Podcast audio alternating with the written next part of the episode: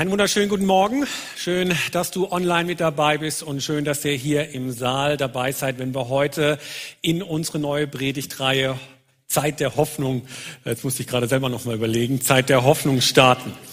Manchmal ist es ja so, wir wissen gar nicht, was wir alles als Christen so haben, was uns so alles als Kinder Gottes zur Verfügung steht. Mir wurde das ähm, vergangenes Wochenende nochmal so bewusst. Ich war auf einer Konfirmation eingeladen und äh, wie es uns manchmal geht, du siehst irgendwas und du kapierst es gar nicht. War, wie gesagt, auf so einer Konfirmation eingeladen und wie das so üblich ist, zieht man sich ja dann da schick an, man isst schön und hat so ein richtig schönes Fest. Und so war das dort auch der Fall. Und wir hatten so den Hauptgang gegessen. Und plötzlich stand jemand in einem Bayern München Trikot da. Der hatte einfach sein Sakko ausgezogen und sein Hemd ausgezogen und hat ein Bayern-Shirt angezogen. Und wir haben und wir haben so gedacht, okay, ähm, vielleicht hat er Angst jetzt, wenn er bevor jetzt der Nachtisch kommt, dass er sich irgendwie verkleckert oder so. Ähm, wir haben gesagt, ja gut, kann ja jeder anziehen, was er will. Wir leben ja in einem freien Land. Äh, von daher haben wir einfach weitergemacht. Und so gefühlt eine Stunde später sagt das Bayern-Trikot plötzlich. Also, ich finde das schon komisch, dass ihr gar nicht darauf reagiert, dass ich dieses Bayern-Trikot anhab. Das nächste Mal ziehe ich ein Gladbach-T-Shirt an oder komme einfach oder ziehe gar nichts an. Mal gucken, was ihr dann sagt. Und ich muss ehrlich sein, in dem Moment habe ich so gedacht, ah, da war doch irgendwas. Wisst ihr, was war? Unwichtig. Unwichtig, ja. Das ist eben die andere Seite. Ähm, wir hatten, genau, ja, Bayern wurde vorzeitig wieder mal Meister. Und ich hatte da, wir hatten da sozusagen so einen Bayern-Fan vor uns sitzen, der uns das auf diese Weise kundtun wollte. Und das war schon echt lustig. Äh, wir sitzen hier so da und dann kommt einer im Bayern-Trikot rein und keiner merkt und keiner reagiert. Äh, aber so ist das manchmal. Du, du siehst was und kapierst es nicht. Und ich habe mich gefragt, ist das mit geistlichen Dingen nicht auch manchmal so, dass wir äh, gar nicht merken, was wir alles haben als Kinder Gottes? Wir sind so absorbiert, so abgelenkt, so eingenommen von anderen Themen, wir übersehen es einfach, was wir alles als Kinder Gottes haben. Und ich glaube, mit der Hoffnung, die wir als Christen haben, ist es ganz genauso. Wir übersehen das, wir sind so absorbiert, wir vergessen das manchmal, welch eine großartige Hoffnung wir als Kinder Gottes haben. Und deshalb starten wir heute in eine Predigtreihe mit dem Oberthema Zeit der Hoffnung. Wir entdecken in dieser Predigtreihe, welche unterschiedlichen Facetten wir als, äh, welche unterschiedlichen Facetten der Hoffnung wir als Christen haben. Und sich diese Hoffnung zu bewahren, also ich finde, das ist ja so wichtig. Und gerade auch derzeit. Hoffnung ist ja nicht bloß irgendwie eine nette Zugabe zum Leben, sondern wir brauchen Hoffnung. Charles Swindle, Buchautor, schreibt mal, wenn uns die Hoffnung geraubt wird, baumelt unser ganzes Dasein zwischen Depression und Verzweiflung. Das ist sicherlich eine steile Aussage, aber er hat doch recht. Wenn uns die Hoffnung geraubt wird, dann baumelt unser ganzes Dasein zwischen Depression und Verzweiflung. Hoffnung ist so wichtig. Hoffnung ist nicht nur für persönliche Notfälle gedacht. Hoffnung, das ist etwas, was wir für unser Leben brauchen.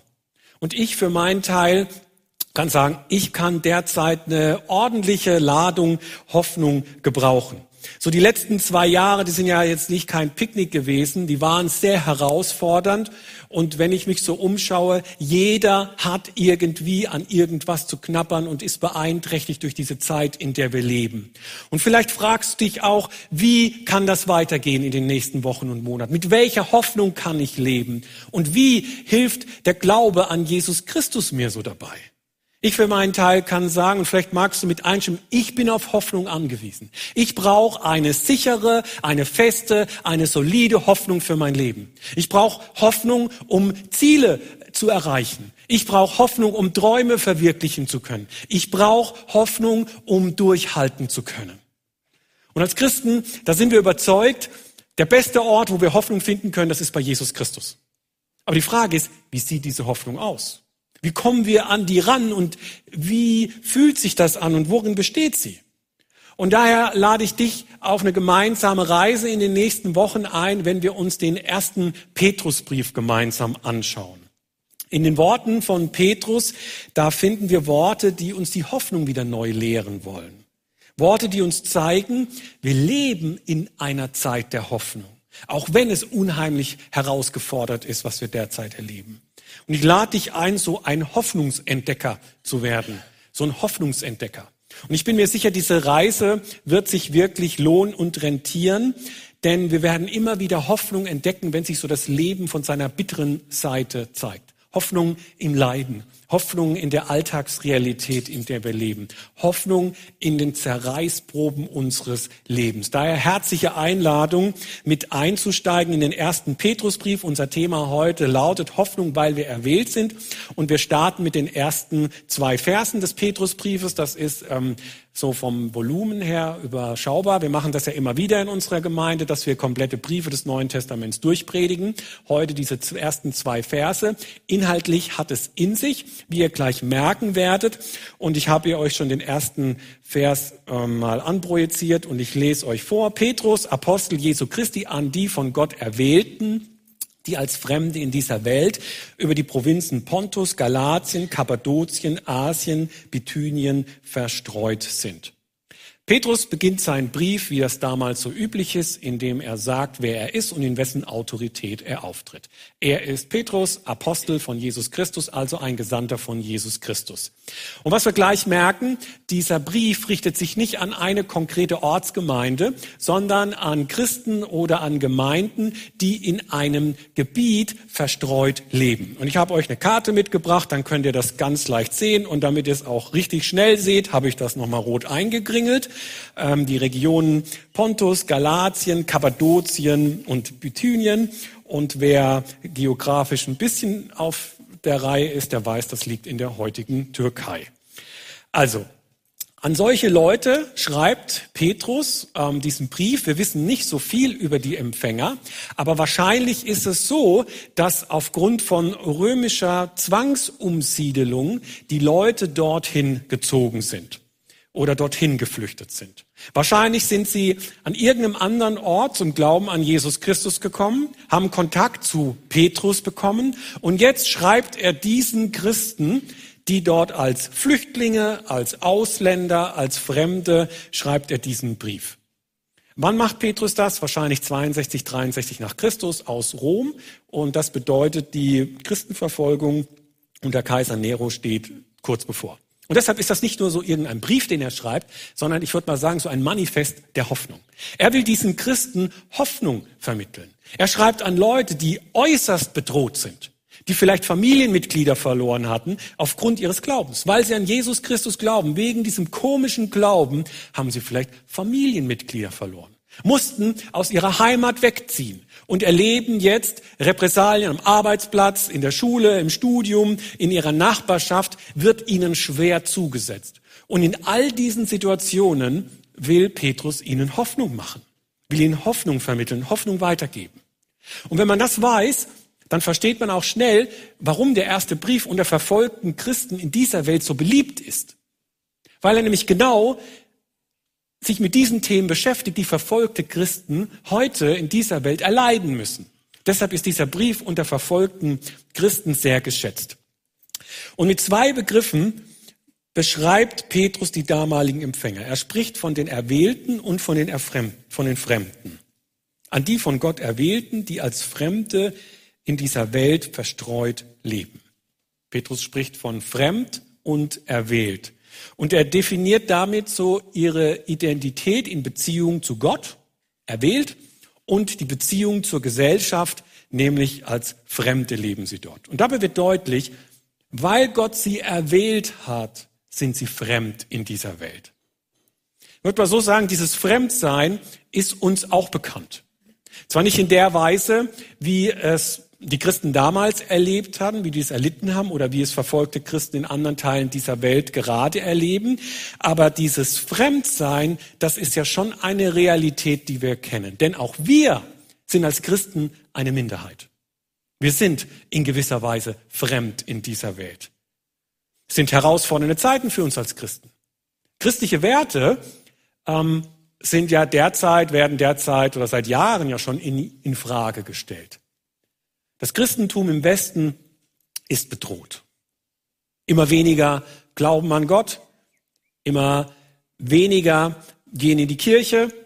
Der christliche Glauben wird gesellschaftlich in Frage gestellt. Wozu braucht man das? Ist das überhaupt nötig? Und so ist man im Blick auf dieses Thema, sind wir tatsächlich auch Fremdkörper in dieser Welt und stehen richtig quer in der Gesellschaft, wenn wir anfangen, über unsere Glaubensüberzeugungen zu sprechen. Petrus beschreibt aber nicht nur die Identität seiner Leser, er gibt auch eine Antwort auf die Frage, ja, wie können wir denn dann als Fremde in dieser Welt leben? Wie können wir als Christen in dieser Welt leben? Und aus unterschiedlichen Blickwinkeln und Perspektiven gibt Petrus Antworten und das werden wir in den nächsten Wochen ähm, dann einfach sehen, was er dazu sagt. Und die erste Antwort, die er uns heute gibt, die lautet, hey, habt Hoffnung, weil Gott euch erwählt habt. Habt Hoffnung, ihr seid die Erwählten Gottes. In Vers 2 führt Petrus das aus, wenn er sagt, eure Erwählung entspricht dem Plan, den Gott, der Vater, schon vor aller Zeit gefasst hat. Dem Plan, euch durch das Wirken seines Geistes zu einem heiligen Volk zu machen, zu Menschen, die sich Jesus Christus im Gehorsam unterstellen und durch sein Blut von aller Schuld gereinigt werden. Euch allen wünsche ich Gnade und Frieden im reichsten Maß. Petrus erinnert diese Christen daran, dass sie erwählt sind. Erwählung ist ein schwieriges theologisches Konzept, das viele Fragen aufwirft. Aber fangen wir mal so an. Wir alle kennen wahrscheinlich, dass das Volk Israel von Gott erwählt wurde. Ich glaube, das ist so doch ziemlich in der Breite gängig, dass wir das wissen. Gott hat das Volk Israel erwählt. Zu irgendeinem Zeitpunkt hat Gott gesagt, nicht dieses Volk, nicht dieses Volk, dieses Volk, das Volk Israel, das will ich haben. Die sollen mir gehören. Dieses Volk soll mein Eigentum sein, meine Priesterschaft, mein heiliges Königreich. Dieses Volk allein soll der Segensträger für die ganze Welt werden. Das sagt Gott. Und das fängt ja bei Abraham an. Und bei Abraham können wir das sehr gut erkennen, dass Erwählung ein reiner Akt der Gnade Gottes ist. Dass Gott Abraham herausruft und dazu bestimmt, wegzuziehen und dass aus ihm eine große Nation werden soll, das ist ja nicht der Verdienst von Abraham. Abraham hat zuvor keine, davor keine Verbindung zu Gott. Er ist nicht besonders religiös, nicht besonders gläubig. Er hat nicht eine besondere Sehnsucht nach Gott. Nein, es ist einfach das Eingreifen Gottes das souveräne Eingreifen Gottes, dass Gott Abraham aus allen anderen Menschen, die zu diesem Zeitpunkt auf der Welt leben, dass er den auserwählt und sagt, du sollst mir gehören und aus dir mache ich mal ein großes Volk. Und wenn Gott Menschen erwählt, dann ist das immer so, dass er eben nicht nach menschlichen Kriterien ähm, entscheidet. Das gilt im Blick in die Berufung, aufs, in der Erwählung aufs Heil, als auch zu einem Auftrag. Also Gott wählt das Volk Israel aus, obwohl es klein und widerspenstig ist, wie es im Alten Testament heißt. Gott wählt Mose aus, obwohl der nicht sehr eloquent ist. Gott wählt Jeremia aus, obwohl der ziemlich jung ist. Und Gott wählt auch einen Simson aus, dessen Lebensführung äußerst fragwürdig ist. Wann immer Gott einen Menschen auswählt, dann entscheidet er nicht nach menschlichen Kategorien und Konzepten. Und was Petrus nun macht, er nimmt dieses Konzept der Erwählung und überträgt es auf seine Leser, auf die Leser seines Briefes. Und er selbst ist ja ein Jude, also er ist ein Nachkomme dieses Volkes, er gehört zu diesem Volk Israel. Und das Interessante ist, dass Petrus das jetzt auf Menschen überträgt, die von der Abstammung her keine Juden sind. Er unterscheidet gar nicht mehr nach der Abstammung. Er sagt und gibt damit einfach weiter, was das gesamte Neue Testament lehrt. Ihr, die ihr an Jesus Christus glaubt, die ihr zu seiner Gemeinde gehört, ihr seid die Erwählten Gottes. Ende der Durchsage. Er macht eine Übertragung. Das, was einst dem Volk Israel galt, das überträgt er jetzt auf die neutestamentliche Gemeinde. Und wir merken, Petrus entfaltet das überhaupt nicht argumentativ. Er erklärt das kein Stück. Er sagt einfach, hey Freunde, so ist es. Und damit merken wir auch, stillt Petrus wenig unsere theologische Neugier. Was auffällt, Petrus hebt bei der Beteiligung der Erwählung alle Personen der Dreieinigkeit hervor. Er spricht von der Rolle Gottes und springt dabei weit in die Zeit zurück, wenn er sagt, eure Erwählung entspricht dem Plan, den Gott der Vater schon vor aller Zeit gefasst hat. Und wenn er das so sagt, dann bedeutet das für uns als Christen, wir sind nicht deshalb Nachfolgerinnen und Nachfolger von Jesus, weil wir zu einem bestimmten Zeitpunkt irgendwie auf die glorreiche Idee gekommen sind, an Gott zu glauben oder uns entschieden haben, an Gott zu glauben, sondern weil Gott das vor aller Zeit festgelegt hat. Gott hat entschieden, dass wir an ihn glauben und nicht ich persönlich. Petrus weist darauf hin, es gibt einen Plan Gottes, der vor aller Zeit erfasst wurde. Also von Ewigkeit zu Ewigkeit, wie wir gar nicht denken können, vor einer Ewigkeit hat Gott entschieden, dass ihr an ihn glaubt, dass ihr gerettet werdet. Hm. Falls ich noch nicht gesagt habe, Erwählung ist eine komplexe Angelegenheit. Und spätestens jetzt fragt sich der ein oder andere, hä, wie kann das äh, eigentlich sein? Äh, das stimmt doch nicht, das kann man doch so nicht sagen. Äh, irgendwie erhebliche Schwierigkeiten tauchen da so auf. Ähm, und ich denke, das hat vor allem damit zu tun, weil das ja überhaupt nicht so in unseren Alltag hineinpasst. Wir lieben es, selbstbestimmt und selbstständig Entscheidungen zu treffen. Das ist, so, so sind wir geprägt. Ich entscheide, was ich will und was ich nicht will.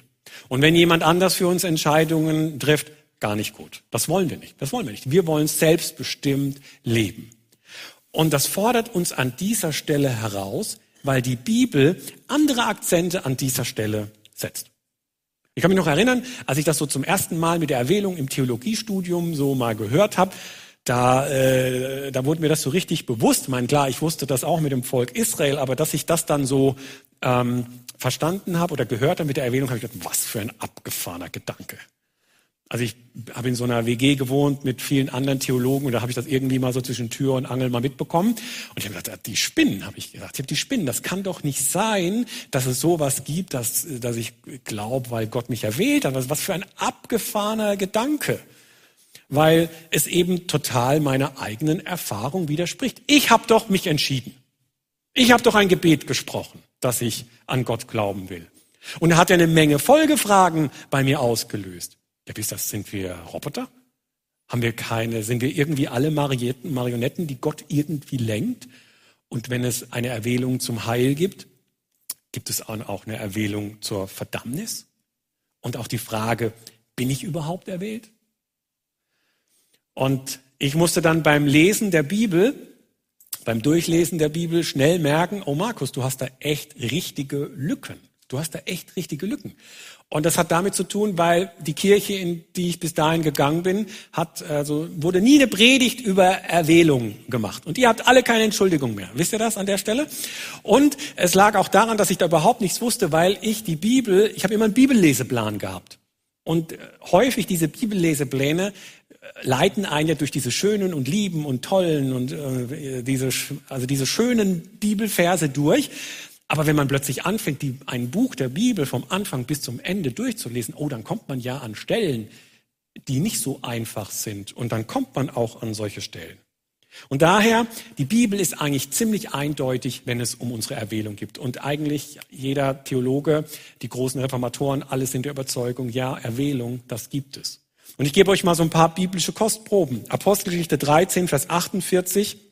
Da lesen wir, als die Nichtjuden das hörten, also die Predigt von Paulus und Barnabas, brachen sie in Jubel aus und priesen den Herrn für diese Botschaft. Alle, die dazu bestimmt waren oder erwählt waren, das ewige Leben zu erhalten, kamen zum Glauben. Also es das heißt jetzt nicht, diejenigen, die zum Glauben kamen, wurden dann erwählt, nein, umgekehrt.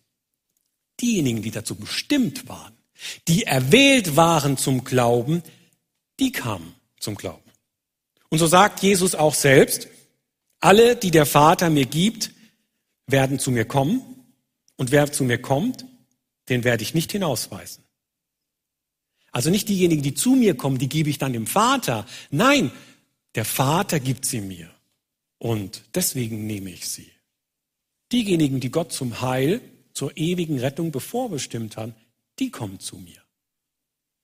Weshalb Jesus auch wenige Verse später sagen kann, Niemand kann von sich selbst aus zu mir kommen. Der Vater, der mich gesandt hat, muss ihn zu mir ziehen. Und wer zu mir kommt, den werde ich an jenem letzten Tag auferwecken. Für uns ist das herausfordernd. Das Alte und das Neue Testament erklärt das nicht so genau, wie das mit, dem, mit der Erwählung ist. Nicht jedes Teil des göttlichen Erwählungshandeln wird uns erklärt. Und wenn du dich jetzt vielleicht fragst, sag mal, wie ist das eigentlich bei mir? Bin ich eigentlich erwählt? Dann würde ich so aus meiner Sicht sagen, allein die Tatsache, dass du dir diese Frage stellst, dass du vielleicht auch so eine Sorge darüber hast, ob du erwählt bist, ist ein Zeichen dafür, dass du erwählt bist, dass Gottes Hand auf deinem Leben liegt, dass der Heilige Geist schon an dir gearbeitet hat. Dass du dir überhaupt diese Frage stellst, bedeutet, du bist erwählt. Dir ist Gott nicht unwichtig. Gott ist an dir am Arbeiten. Und daher geh diesem Impuls nach. Gott ruft dich, Gott will dich, Gott liebt dich. Antworte ihm im Glauben darauf. Und was ich auch noch betonen will, die Bibel entbindet uns nicht unserer menschlichen Verantwortung. Wir finden beides in der Bibel. Auf der einen Seite die Souveränität Gottes und auf der anderen Seite die menschliche Verantwortung. Und beides wird gleichzeitig betont. Der Mensch ist kein ferngesteuerter Roboter Gottes. Der Mensch ist ein Gegenüber Gottes, das verantwortlich für seine Entscheidungen gemacht wird. Auf der einen Seite ist es so, Glaube ist etwas, was Gott uns schenkt, und auf der anderen Seite sind wir herausgefordert, im Glauben zu antworten auf das, was Gott uns sagt. Bei Jesus sieht man das auch zum Beispiel. Wenn er sagt, ich versichere euch, wer auf mein Wort hört und dem glaubt, der mich gesandt hat, der hat das ewige Leben. Auf ihn kommt keine Verurteilung mehr zu. Er hat den Schritt vom Tod ins Leben getan. Und da merken wir, Glaube ist auch etwas Aktives. Ich bin dafür verantwortlich, wie ich darauf reagiere, was ich daraus mache, was Gott mir sagt. Aber dennoch, Gott muss sich uns erst offenbaren. Er muss uns den Glauben schenken. Er muss uns den Glauben wecken finde der Apostel Paulus bringt das mal mit einem super Beispiel zum Ausdruck, mit einem Bild, wenn er davon spricht, dass wir tot sind in unseren Sünden. Wir sind tot in unseren Sünden. Also ohne Leben. Wir sind Leichname. Was kann ein Toter machen? Nichts. Es braucht die Erweckung Gottes, dass wir darauf reagieren können, was er von uns will. Und so stellt, wie haben wir hier so einen Widerspruch. So stellt uns der christliche Glaube hier vor einen Widerspruch, eine Antinomie, würde man sagen. Die Bibel lehrt die Souveränität Gottes genauso wie die, die Verantwortlichkeit des Menschen lehrt. Beides gilt, beide Teile, auch wenn sie nicht zusammenpassen, beide gelten und beide sind wahr.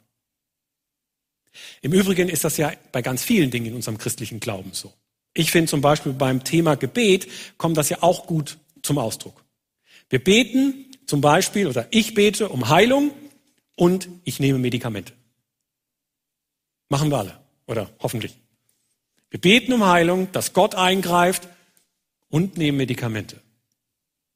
Ich danke Gott aus tiefstem Herzen für meine Bekehrung und habe noch nie jemanden beten hören, Herr, danke Jesus, dass ich mich für dich entschieden habe du kannst echt zufrieden sein mit mir, du kannst dich so, du, kann, du kannst die, du bist so, äh, du bist so reich beschenkt damit, dass ich mich für dich entschieden habe. Also ein Gebet habe ich noch nie gehört von jemandem. Machen wir nicht.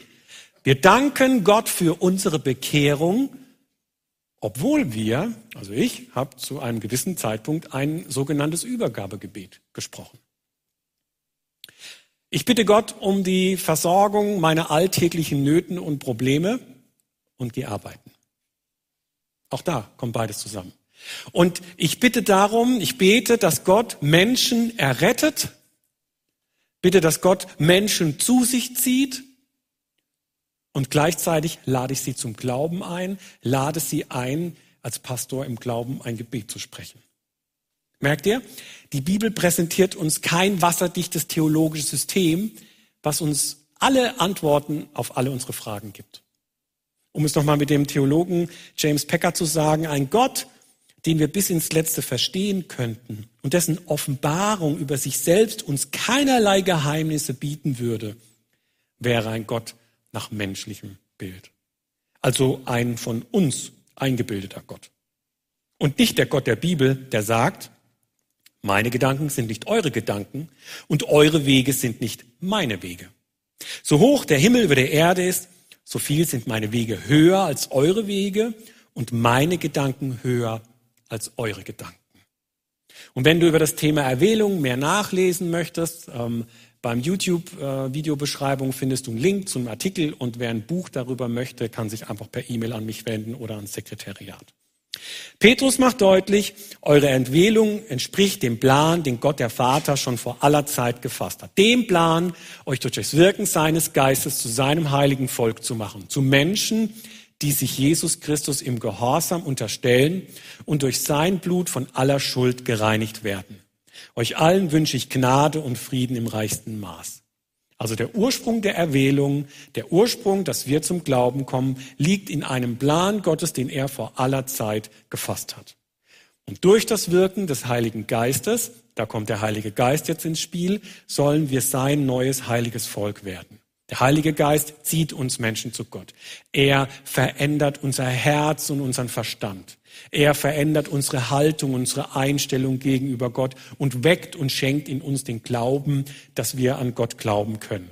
Und wann immer wir dieses innerliche Drängen spüren, dann freut dich, das ist der Heilige Geist, der da in dir am Werk ist, wenn du dieses Drängen spürst, etwas zu tun, was Gottes Willen entspricht. Und Petrus spricht noch einen weiteren Zweck der Erwählung an, indem er plötzlich auch noch Jesus Christus ins Spiel bringt. Gott will uns zu Menschen machen, sagt er, die sich Jesus Christus im Gehorsam unterstellen und durch sein Blut von aller Schuld gereinigt werden. Jesus Christus im Gehorsam unterstellen und durch sein Blut von aller Schuld gereinigt werden. Petrus spielt mit dieser Formulierung nochmal auf das Alte Testament an, für das Inkrafttreten des Alten Bundes mit dem Volk Israel, wie auch für das Inkrafttreten des Neuen Bundes mit Jesus Christus, ist die Besprengung von Blut mit einem stellvertretenden Opfer notwendig gewesen. Und dabei geht es um die Vergebung von Schuld.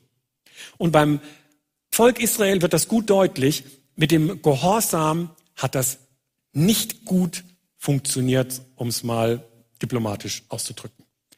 2. Mose 24, da haben wir den Bundesschluss zwischen Gott und dem Volk Israel. Und Gott fragt das Volk Israel, wollt ihr mein Volk sein? Wollt ihr meine Gebote halten? Wollt ihr mir nachfolgen? Und das Volk Israel, ja, wir wollen. Und dann, du blätterst zwei Seiten weiter, Vollkatastrophe, äh, sie kriegen es nicht hin. Äh, die kriegen es nicht auf die Reihe. Und das ist für uns gar nicht jetzt der Grund, irgendwie zu sagen, oh Mann, die Honks, die kriegen halt, die kriegen es halt nicht auf die Kette. Ähm, nein, das Problem sind nicht die Israeliten, sondern einfach unser menschliches Herz. Auch bei uns ist das nicht anders. Weshalb Gott eben sagt, hier mit dem neuen Bund, da mache ich das anders. Ich werde nicht hinstehen und euch fragen und ihr werdet nicht Ja sagen. Ich schicke einfach meinen Sohn Jesus Christus in diese Welt der lebt das Leben, das ihr hättet leben sollen. Der stirbt den Tod, den ihr hättet sterben müssen und den erwecke ich auf zu neuem Leben. Und durch dieses stellvertretende Opfer werdet ihr ein für alle Mal, äh, werden eure Sünden getilgt und ihr werdet gereinigt. Und es ist ein Leben im Gehorsam gegenüber Gott möglich. Der Schreiber des Hebräerbriefes erklärt uns das gut. Das Blut Christi jedoch hat eine unvergleichlich größere Wirkung also im Gegensatz zu den ganzen Tieropfern. Denn als Christus sich selbst von Gottes ewigen Geist geleitet Gott dargebracht hat, war das ein Opfer, dem kein Makel anhaftete. Deshalb reinigt uns sein Blut bis in unser Innerstes. Es befreit unser Gewissen von der Belastung durch Taten, die letztlich zum Tod führen, sodass es uns jetzt möglich ist, dem lebendigen Gott zu dienen. Petrus sagt, also ähm, bei eurer Erwählung ist das jetzt anders wie beim Volk Israel. Ihr werdet mit einem besseren Blut gereinigt. Der Tod, Blut hört sich komisch an, gell? Blut, Blut gereinigt. Aber damit ist einfach der Tod, der stellvertretende Tod von Jesus Christus gemeint. Mit, durch diesen stellvertretenden Tod werdet ihr gereinigt und könnt jetzt ein hingegebenes Leben an Gott führen. Und damit beantwortet Petrus auch die Frage, wozu hat uns Gott eigentlich erwählt? Wozu hat uns Gott erwählt? Die Antwort darauf ist, damit ihr ihm jeden Bereich eures Lebens unterstellen könnt. Alle Facetten eures Lebens, Denken, Fühlen, Handeln, könnt ihr jetzt im Gehorsam Gott unterstellen. Aber hey, was bedeutet das jetzt für unser Leben? Jetzt hier für nächste Woche, was bringt uns das, ähm, was Petrus hier sagt? Was will er bezwecken? Und daher mal so drei Schlussfolgerungen ähm, was uns das für uns heute bedeuten kann. Erstens, meine Erwählung durch Gott macht mich dankbar und demütig. Macht Erwählung stolz und arrogant? Könnte man eigentlich ja meinen, oh Gott hat mich ausgewählt. Ähm, aber wer es richtig verstanden hat, wer es richtig versteht, der kann nur dankbar und demütig sein. Weil Erwählung ja seinen Ursprung im Willen Gottes hat. Erwählung gibt es allein aufgrund der Gnade Gottes. Entspringt der Liebe Gottes zu mir. Ich kann mir niemals hinstellen und sagen, ja, Gott hat mich erwählt, weil ich so und so und so bin. Ich kann mich niemals hinstellen und sagen, weil ich so ein geiler Typ bin, deswegen hat Gott mich erwählt. Das geht nicht, das gibt es nicht. Es ist allein Gottes gnädiges Eingreifen, dass ich heute an ihn glauben darf. Es ist allein Gottes Erscheinung. Unverdiente Erwählung. Ein Fußballer kann darauf stolz sein, wenn er in die Nationalmannschaft berufen wird. Ein Politiker kann sich auf die Schulter klopfen, wenn er vom Volk gewählt wird.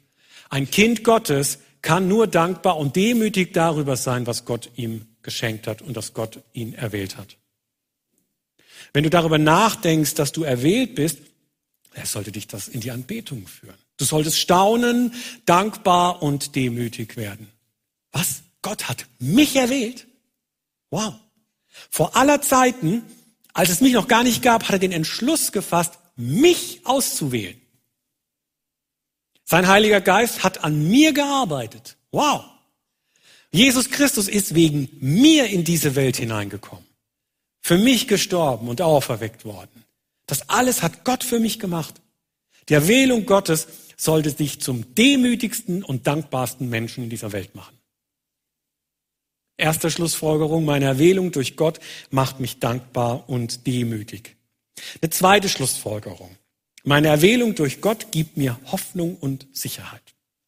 Für Petrus sind diese beiden Verse das Fundament von all dem, was er in seinem Brief sonst noch zu schreiben hat. Er sagt, jede Hoffnung, die ich euch weitergebe, jede Ermutigung, die ich euch nenne, jeden Lichtblick, den ich euch gebe, der beruht auf dem Fundament eurer Erwählung. Dass dir gesagt ist, Du gehörst Gott. Petrus sagt dir und mir damit, ich weiß, unter welchem Druck ihr steht. Ich kenne die Herausforderung eines christlichen Lebens. Ich weiß, wie sich das manchmal anfühlt, als Christ in dieser Welt zu leben. Und deshalb betone ich eure Erwählung. Du bist nämlich sicher in der Hand Gottes. Gott hat sich für dich entschieden und nicht umgekehrt. Und das hat Gott vor aller Zeit getan. Und es überrascht Gott überhaupt nicht, was bei dir nächste Woche so los ist. Und es überfordert Gott auch überhaupt gar nicht, was bei dir in den nächsten Wochen und Monaten so los ist.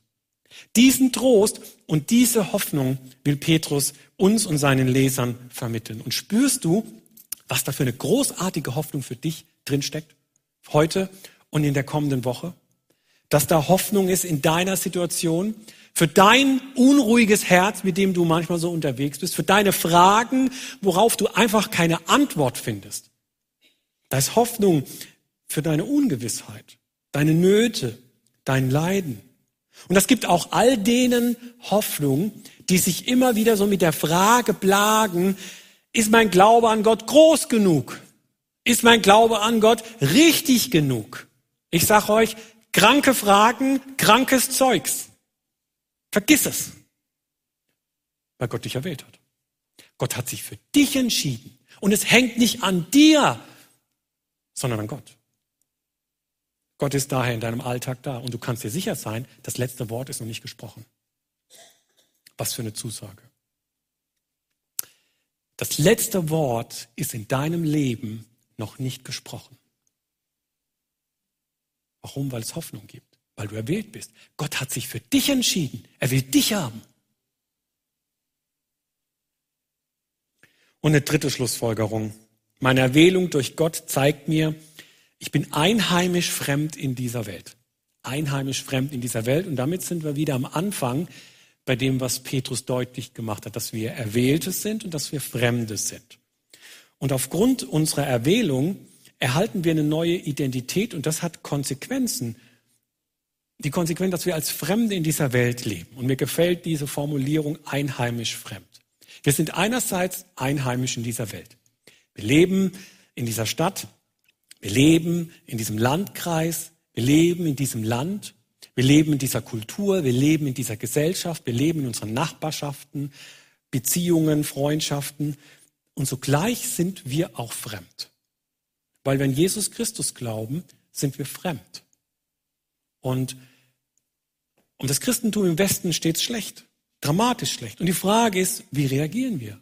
Wie leben wir denn in dieser Welt als Fremde? Option eins: ziehen wir uns zurück. So nach dem Motto, der Kampf ist verloren, wie die Elben nach Bruchtal. Wer Herr der Ringe kennt? Wir ziehen uns zurück, verbarrikadieren uns in unseren Gemeinden. Nicht mehr sucht der Stadt Bestes, sondern rettet eure Kinder und Familien. Oder Option B, passen wir uns an. Ja, wir geben einfach nach. Ist alles irgendwie anstrengend? Die christlichen Werte, ja, liebe Zeit. Wir passen uns einfach an. Wir gehen einfach in unserer Kultur und Gesellschaft auf. Bin der tiefen Überzeugung, sagt das mit voller Absicht, es muss dazu kommen, dass wir uns an vielen Stellen unseres Lebens fremd fühlen. Du und ich, wir müssen dieses Fremdsein erdulden, ertragen und spüren, weil wir erwählt sind, weil wir Kinder Gottes sind. Wenn das nicht der Fall ist, dann läuft das irgendwie schief. Es muss sein, dass wir bei all dem, was wir so nachgehen in unserem Leben, auf der Arbeit, in Nachbarschaften, in Beziehungen, Hobbys, es muss dazu kommen, dass wir uns fremd fühlen. Wenn das nicht der Fall ist, dann haben wir ein Problem. Petrus sagt, ihr müsst euch so fühlen, als Fremde in dieser Welt, weil Gott euch erwählt hat. Wenn Gott uns nicht erwählt hätte, ja, dann könnten wir leben, wie wir wollten. Dann könnten wir uns anpassen, den ganzen Gegenwind uns sparen und uns gemütlich zurücklehnen. Aber weil Gott dich erwählt hat, dich und mich erwählt hat, fordert der erste Petrusbrief uns heraus, fordert er dich heraus, deine Zustimmung im Blick auf gesellschaftliche Normen noch einmal zu überprüfen. Er fordert dich heraus, bereit zu sein, die Entfremdung in der eigenen Kultur und Gesellschaft zu erdulden. An all den Punkten, wo unsere Kultur den Werten von Jesus Christus nicht entspricht. Weißt du, in dem Gedanken kann ich auch Hoffnung finden, weil ich merke, es ist ein Stück weit normal, was ich erlebe. Drei praktische Schlussfolgerungen. Wir haben Hoffnung, weil wir erwählt sind. Meine Erwählung durch Gott macht mich dankbar und demütig, gibt mir Hoffnung und Sicherheit und zeigt mir, ich bin einheimisch fremd in dieser Welt. Vater im Himmel, wir danken dir dafür, dass wir dieses Wort Gottes heute miteinander anschauen durften. Dank dir, dass wir in diesen ersten Petrusbrief gestartet sind und ja, dass eine Zeit der Hoffnung vor uns liegt. Und du hast uns heute daran erinnert, wir dürfen mit Hoffnung leben, weil du uns erwählt hast, weil du zu uns Ja gesagt hast danke dir für diese befreiende Botschaft, die allen Druck und alle Leistungen von mir wegnimmt, worin ich mich wirklich auch baden und ausruhen darf, dass du mich liebst, dass du zu mir Ja gesagt hast, dass deswegen dein Sohn in diese Welt kam, der Heilige Geist deswegen an mir schon gearbeitet hat und wir danken dir dafür und beten dich darüber an.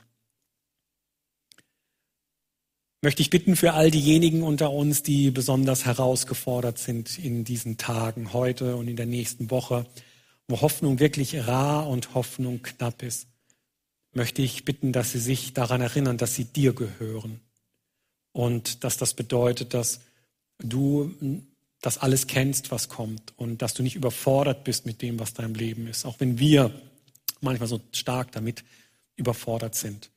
Und möchte ich bitten, dass du uns allen den Glauben gibst, dass das letzte Wort noch nicht gesprochen ist. Dass du da bist, dass du eingreifst und dass du uns liebst. Amen. Gott segne dich in den Gezeiten deines Lebens. Er, der über den Zeiten ruht, schenke dir Frieden. Mitten im Getümmel der Ereignisse, Gedanken und Gefühle. Der Gott der Hoffnung bewahre dich er zeige dir Wege, die du gehen kannst und Türen, die sich für dich öffnen. So segne dich Gott der Vater Gott der Sohn und Gott der Heilige Geist. Amen.